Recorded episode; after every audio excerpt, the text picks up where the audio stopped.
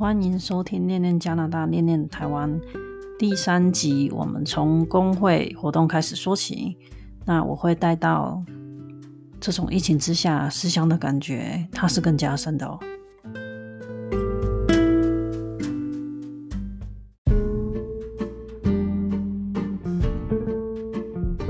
Hello，大家好，大家好。今天我想跟大家这一集呢，想跟大家分享的是我昨天参与一个线上活动。那这个线上活动是由护理师工会的一个活动。那主题呢，主要是让大家聚在一起，就是护理师、护理人员聚在一起去探讨一些身心灵如何去释放的议题。那当然也是由于长期的疫情影响之下，希望大家有个出口。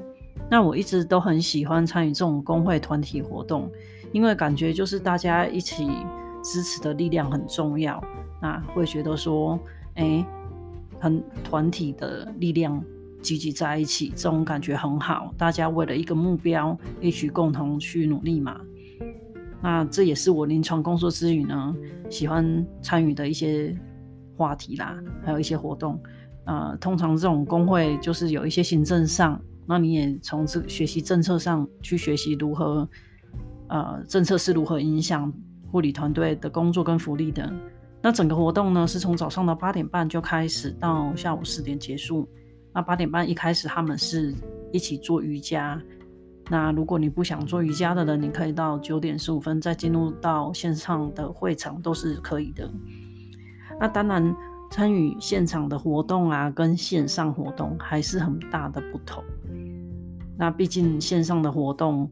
你可以互动的还是比较有限哦，像昨天，呃，参与的人大概有将近六百个，但是你因为在线上嘛，你就是电脑打开，你也看不到其他人，所以你感觉不到那么多人之外，你也没办法进一步的，就是直接的接触嘛。那我就在想，如果昨天是整个是到现场的会场，像传统方式到直接到现场会场，那是。一定更加有趣，因为就我参加这种活动的经验啊，通常你会遇到一些认识或者不认识的护理师啊，然后在休息或者午餐的时候，大家有时间一起做交流、聊聊天，然后像昨天的主题是身心灵的释放，也可以借由这种彼此之间反映一下这种情绪上的压力嘛。那由于整个线上的。呃，由于是 COVID-19，所以也只能线上了。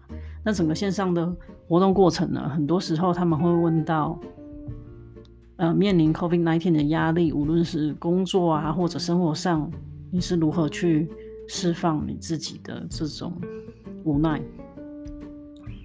那这里呢，由于是本来能跑的地方就没有办法跟台湾比嘛，你说真的有几个地方跑，也就比较有限了。那现在封城好一段时间的状态，能去的是地方就更少了。那当然，本来三五好友可以相聚聚聚的地方啊，在目前无法互相拜访的情况下，这种如何释放压力，对大家都是一种呃课题。不只是护理工作，其实在其他行业，我们护理工作是 keep going。就是我们没办法停止工作，那这个时候更是需要我们护理第一线人员。所以你如何停止？那其他行业是可能是失业或半失业的状态哦，比如说餐饮业啊、健身房啊、饭店业，还有这种呃旅行业，那就不用讲了。你原本可以带团，比如说做导游的带团到这里很有名的班夫国家公园啊、路易斯湖，现在也不用啦，因为。国内去旅行的人就很少了，是更何况是国外来的旅客，所以他们几乎也就是完全收入是受影响。那我就是说，嗯，我想各种层次都是有不同压力的。这种疫情情况之下，那第一线人员呢，我们是无法停的嘛。那有时候其实这长期以来，我们自己身心上都会觉得就 TM，那种 TM 就是。嗯，一方面你临床上照顾病人，再来是病人有病人的情绪，你如何收这种情绪呢？然后在疫情之下，长期照顾病人之余，也很怕病毒会传染到你的家人。那尤其是家里面有小孩或者是长辈的，那因为可能你自己没症状，你也不知道自己有没有带 COVID-19 的病毒，那你无形之间可能会传染给家人嘛。那我们自己情绪上是如何去完全的平衡，跟或者很获得很好的释放？嗯，我老实说，我也不知道。我就是通常呢，我的方式是，如果说要加班，有时候我会接到这个医院来的简讯啊、电话，看你要不要过去加班，因为他缺人嘛，缺人手。那他通常我们这里加班就是 double pay，他会付你双倍的薪水去上这个班。很多时候。其实，如果上太多班，甚至我觉得累，不要说太多班，我自己觉得我可能去，我就是一个切不出来、没有笑容的状态，我就不会去减这个班。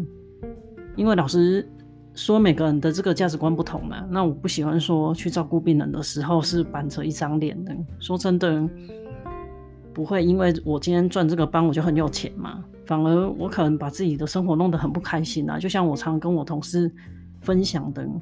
有时候，嗯，这是个人的思想问题啊。我如果要上那么多班，我跟我同事说，那我就干脆回台湾好了。因为其实台湾对我来说是家，然后我大多数的家人朋友都在台湾嘛。如果我要上那么多班，我就回去就好了。因为这种支持还是比较多，心灵层面来讲，我还是比较丰富的。那从前啊，以前我在台湾就觉得护理工作。就是有时候很像一颗蜡烛两头烧啦。那这里的英文他们会说 burn out，很多人他会 burn out。我解释就是像一个蜡烛烧尽那种感觉，那就不希不希望自己是这样嘛。那在加拿大，当然护理人员的待遇跟福利都是有一定的水准之上哦。那工会也还蛮支持护理人员的。不过面对照顾病人的压力其实是不减的哦，毕竟生病的人啊，很多时候不会开心。那面对这种病人跟病人家属都有压力的情况下，他们时常反映出来的会比较负面情绪啦。所以其实我觉得，当护理人员久了，你要很能知道如何去应付这种比较负面情绪。如何尽量的保持自己比较正面的能量哦？那我昨天参与这个课程，他就讲到说，呃，很多护理人员呢，他是没有意识到，其实很多情绪我们都压抑下来了嘛。那我们把专业为第一，所以我们去上班，我们就不停的想说，怎么样把事情做好，然后病人照顾好。但是，殊不知我们自己压抑下来的很负面的情绪，久了其实对我们的身心都是造成一个很大的影响。嗯，我想这个不只是在国，在在台湾的护理人员，或者是在加拿大这边，这种心情是一样的哦。你不要看白人这个阿多啊，好像哦，他们都想得很开呀，然后就比较不会压抑。其实有些方面。你必须要面对你的专业，然后还是一样，这方面还是很像的哦。很多时候你还是有压住的，所以像昨天就有一个呃五十七岁的资深护理人员，他就说他有分享，他在很年轻的时候有一个朋友，呃要求他一个同事，那也是他的朋友，他当时二十二岁，那他这个朋友就跟他要求说，我今天晚上可以待在你家。那他也没有多问，他只是觉得他们家也没有整理，也没有特别打扫什么的，所以他觉得不方便。那他也就拒绝，很礼貌的拒绝他，用一个理由把他拒绝掉。但是隔天来上班，因为他们是同一个单位嘛，那这个护理长就把他叫到会会议室，然后就跟他说：“你这个同事兼朋友，他昨天出事了。”嗯。过世了，他被他先生家暴，然后过世了。那他说他在那个情况下，那时候是八零年代的加拿大。他说他其实那个情绪是不适合继续上班的，可是当时也没有一个工会的条款可以保护他，就是让他可以这种情况下可以回家休息，所以他就是继续工作啊，就是 keep going 嘛。他说：“哇，久了其实对他影响是很大，就常常会有这种。当然这是一个比较大事件呐。但他说类似这种，你一上班你就一定要，即使你可能这个状态不是在最好的状态，或这种像这种突发突然间出来的，你还是要 keep going 啊。他只是拿这个当例子。他说后来也是造成他很大，包括他有 depress，然后有一些比较。”不好的状况，那反正就是我我要跟大家分享的目的是说，其实照顾病人，同时还有给予病人跟病人家属鼓励的同时呢，护理人员也是很需要大众的支持的哦。那无论是对台湾的护理人员，或者是其他国家的护理人员，我想都是一样的，就是文化跟人种不同，但心情上毕竟是照顾人嘛，那人性是一样的啊，所以。请大家多多的给护理人员跟第一线人员呢支持跟鼓励。那他们虽然就算没有讲出来，他们心中还是会很谢谢的哦。那对我的影响呢？这个整个疫情对我在住在加拿大这十三年，我觉得这一年来呢，这个因为疫情的关系，对我的影响更是嗯。比如说，对台湾的思念其实是更加深，就是对台湾思念这种感觉是做相处哎啊，你就是更加深这样的感觉，因为就更封闭嘛。然后上班、家里很多时候你的生活上面就跟其他人交流变少了，除非是同事。那同事上班有时候也没有时间去分享那么多自己私人的情绪，是不是？所以呢，这种情况下，说真的，思乡这种感觉，其实对我来讲是更加深的，就是相处。对啊，那也常常会让我想到说，嗯，甚至呃，未来回去台湾的可能性。那毕竟我的多数的家人朋友都在台湾，那当然这种想法也长期的我多少都有，只是说今年就是更加深。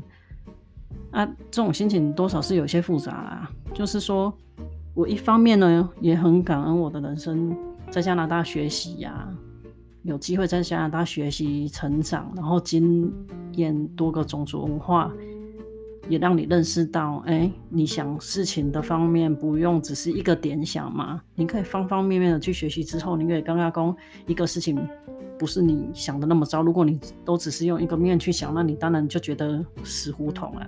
就整个跌到不行啊！但如果你用不同角度去想，有时候像我无形之间跟我同事讨论一些事情，我就觉得，嗯，我一个同事啊，他是黑人，那他的文化跟我们是有很多不同的地方，所以有时候我跟他讲一些我的观点，他的反应其实他没有在跟我讲什么大道理，可是他的反应就无形之间。让我意识到，对啊，我当下就会觉得，这个我有什么好意思在那边纠结的？他讲完，我反而就觉得松了。对啊，他就他的讲他的观点，我就觉得，对啊，我为什么一定要这么想呢？那这个先生叫大卫先生，我时常跟这个大卫先生讲话的时候，我的感觉就是这样。其实他没有在跟我讲什么大道理，他只是把他的观点跟我说，但我就觉得，哎，对啊，所以这就是我讲的这种。你不同的方面去看，可能你的理解跟你纠结的地方就会比较放下。所以反正就是，呃，不同的文化跟方向的认识，也让我打开了我的眼界跟心里面的一些想法。那也从这里的生活经验呢，对，反观对台湾有进一步的感恩。怎么说呢？就是从前我觉得，当在台湾的那种便利呀、很便利的日常生活，好像是理所当然的。那经历过这里的种种的不便利之后，你就会觉得，哇，我真的那些理所当然变，就转为是一种感恩跟感激的心情。那比如说这里呀、啊，让我最大的感受，我想就是顾客服务。可能在台湾所谓的要客诉的案子，都让我觉得在这里呃不知道要客诉什么，因为生活上啊，生活久了在这里都是要很习惯没有直营的服务门市嘛。那有些事情你又必须要打电话去录，既然没有门市服务，就是没有现场的人来跟你直接去讲，直接交。交流，所以你就必须打一通电话去。但这个电话通常呢，呃，顾客服务专线你是要等很久的。如果说十五分钟解决一通电话，我就觉得非常感激，就是这样。那通常等可以等多久？它的程序是这样的：一开始你按进去之后，它就一段很长的音，嗯、语音，然后从语音你就开始一个一个按进去嘛。之后你要等到听一段音乐才有人接。那有时候听这个音乐的时间可以很久，可能是三十分钟，然后一个小时，甚至一个小时以上哎。所以通常这种我可能没有，如果这样讲的话，我就是没有这样大的这种耐心。通常我会很想直接按掉，你就觉得说太夸张了。对啊，到现在我都还没有完全习惯这种等电话等到。一个小时以上，但有时候又非必要一定要，尤其是你打电话到一些政府单位啊，有些是文件上的东西，你又一定要马上处理，所以你就要乖乖的等啊。有时候就是直接按这个 speaker，然后一直在旁边听音乐，等到有人接。那有时候就是会长到让你很怀疑说，到底电话那一头到底有没有人要接电话，还是我已经打电话到外太空去了？那这里主要就是分享一下说这种旅居国外的心情啊。那主要也是常常我回台湾的时候啊，我平均一年其实都会回去台湾一次。嗯，常常会听到大家讨论国外的好啊。但是说真的，人生有很多的取舍。你说的好，嗯，其实有好有坏，真的没有说住在国外都一定倍儿棒。我想住很多旅居国外多年的人，其实都。是还蛮想念台湾的，而且也会觉得台湾有台湾有很好的地方，那就是取舍啦。那就感觉说很难完全是到一个完美境界的，不是吗？那就是人无完美，地方也无完美啊，那也很正常啦。